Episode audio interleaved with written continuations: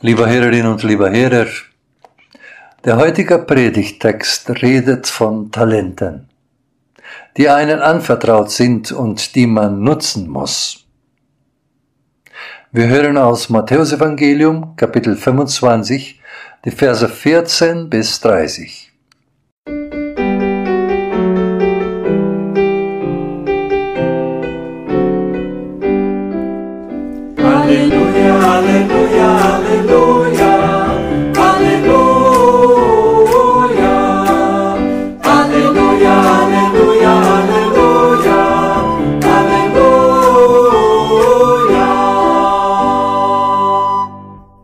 dem anvertrauten Zentner. Denn es ist wie mit einem Menschen, der außer Landes ging. Er rief seine Knechte und vertraute ihnen sein Vermögen an. Dem einen gab er fünf Zentner Silber, den anderen zwei, den dritten einen, jeden nach seiner Tüchtigkeit und zog fort. Sogleich ging der hin, der fünf Zentner empfangen hatte, und handelte mit ihnen und gewann weitere fünf dazu. Ebenso gewann der, der zwei Zentner empfangen hatte, zwei weitere dazu. Der aber einen empfangen hatte, ging hin, grub ein Loch in die Erde und verbarg das Geld seines Herrn. Nach langer Zeit kam der Herr dieser Knechte und forderte Rechenschaft von ihnen.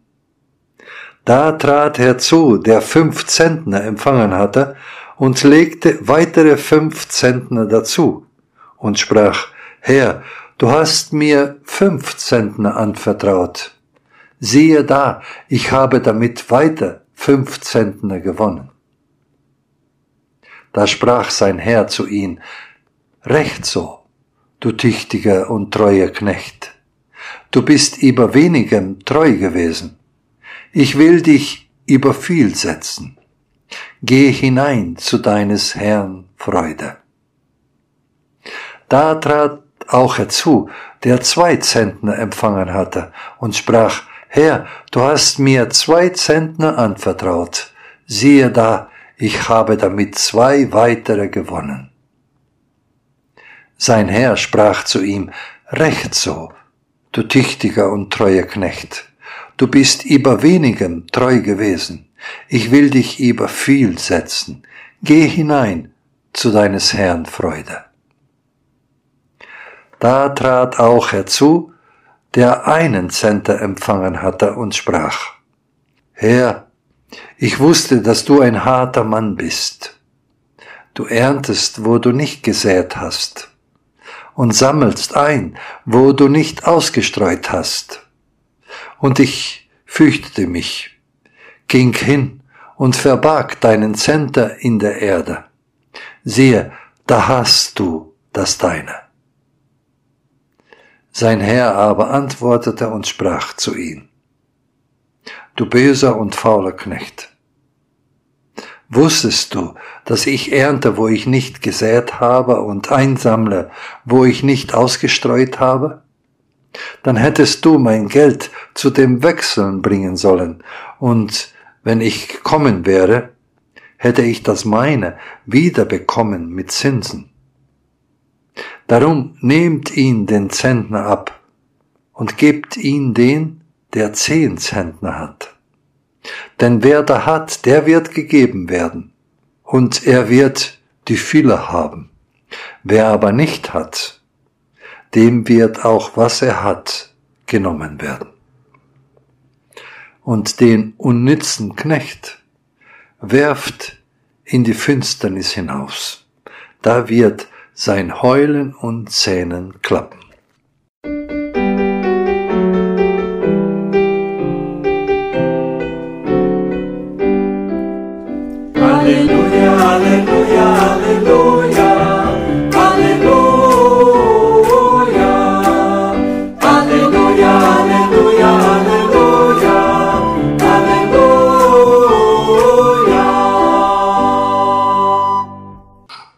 Ein altes Wort sagt, Wie du Gott glaubst, so hast du ihn.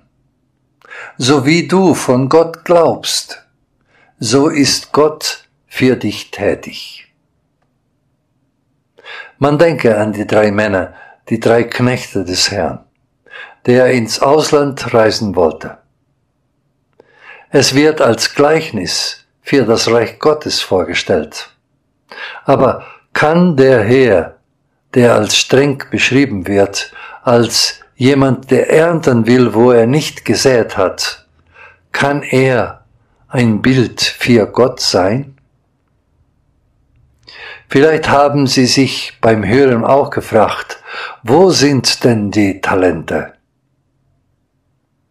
Ein Talent, so eine gängige Gleichsetzung, entsprach rund 6000 Denaren oder 6000 Tageslöhnen eines Arbeiters.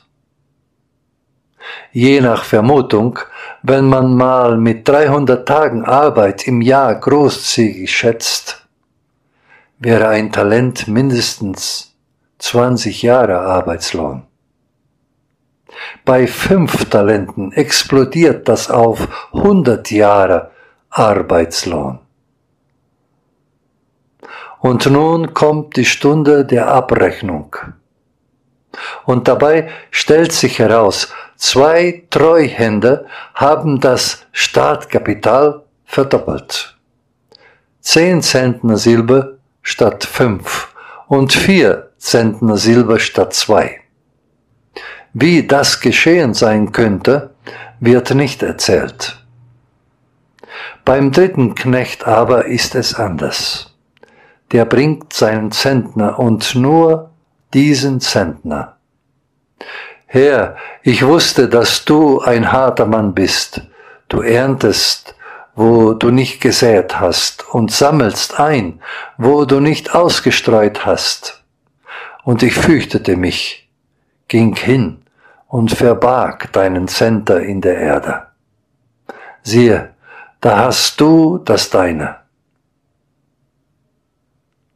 Über den Wahrheitsgehalt seiner Worte könnte man streiten.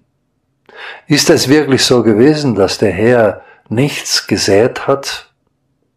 Hat er nicht auch diesen Knecht etwas zugetraut und ihm einen Zentner Silber anvertraut? Er weiß sich mit seinem Leben beschenkt. Um es mit Luthers kleinen Katechismus zu sagen, ich glaube, dass mich Gott geschaffen hat samt allen Kreaturen. Mir Leib und Seele, Augen, Ohren und alle Glieder, Vernunft und alle Sinne gegeben hat und noch erhält. Dazu Kleider, noch Schuh, Essen und Trinken, Haus und Hof, Weib und Kind, Acker, Vieh und alle Güter. Er weiß um die in Jesus gegebene Zusage, dass nichts zwischen Gott und uns stehen soll. Luther benutzt dafür noch die alte Opfersprache, die in vielen Kulturen und lange auch im Christentum einleuchtend war. Ich glaube, dass Jesus Christus sei mein Herr, der mich erlöst hat, nicht mit Gold oder Silber, sondern mit seinem heiligen, teuren Blut, damit ich sein eigenen sei und in seinem Reich unter ihm lebe und ihm diene in ewiger Gerechtigkeit, Unschuld und Seligkeit. Gleich wie er ist auferstanden vom Tode, lebet und regiert in Ewigkeit. Ein Mensch, dessen Vergangenheit, Gegenwart und Zukunft bei Gott aufgehoben ist, wird auch in der Lage sein, aus Lebensmut und Gott Vertrauen heraus von seinem Leben zu geben und zu teilen. Er wird zur Erfahrung machen, wie sich sein Leben vervielfacht. Bedenken wir ein paar Konsequenzen. Vielleicht haben wir etwas aus unseren Talenten, unserer Lebenszeit und unseren Glauben gemacht. Aber wie sähe die Gegenrechnung aus? Können wir nicht auch Gedanken, dass wir zu wenig aus unseren Möglichkeiten gemacht haben? Jeder, der schon einmal Lebensbilanz gezogen hat, wird wissen, womit er Lebenszeit vertan hat und wie wenig Zeit bleibt, um wirklich etwas nachzuholen oder Neues zu machen. Und nicht zuletzt kann man fragen, wie sehr bei uns Glaube, Liebe, Hoffnung genährt wurden. Liebe, Freude, Friede, Geduld, Freundlichkeit, Güte, Treue, Sanftmut kann man an vielen Stellen des Alltags üben. Aber Glaube, Liebe, Hoffnung sind besonders gut in einer christlichen Gemeinde zu pflegen. Nehmen wir jemanden, der gerne mit Menschen zusammen ist. Warum sollte er oder sie dieses Kapital nicht auch zum Aufbau des Reiches Gottes nutzen und in einer Gruppe mitarbeiten? Oder jemand, der Sympathie und Wärme verbreitet. Warum sollte der sich nicht vornehmen, Menschen im Gottesdienst zu begrüßen, die er noch nicht kennt? Auch in der Kirche ist es wie bei vielen ehramtlicher Organisationen. Man kann immer noch Leute brauchen, die es halten wie die beiden ersten Knechte und sagen, ja, diese oder jene Verantwortung will ich und kann ich übernehmen. Und die dann im Fall der Kirche etwas für das Himmelreich anpacken. Jedes ehrliche, ehramtliche Ton hat seinen Preis, aber auch womöglich auch seinen Segen. Es ist, als werde sich die Gabe in der Anwendung vermüren, so wie jenes Zentner Silber im Gleichnis durch den Einsatz verdoppelt wurden. Wir sind treue Diener unseres Herrn, wenn wir unsere Fähigkeiten und Möglichkeiten einsetzen, um bei anderen Menschen für den Glauben an Jesus zu werben. Wir wissen doch als Christen, dass wir unsere Gaben von Gott erhalten haben. Gott traut es uns zu, dass wir mit ihnen für den Glauben an Jesus werben. Amen.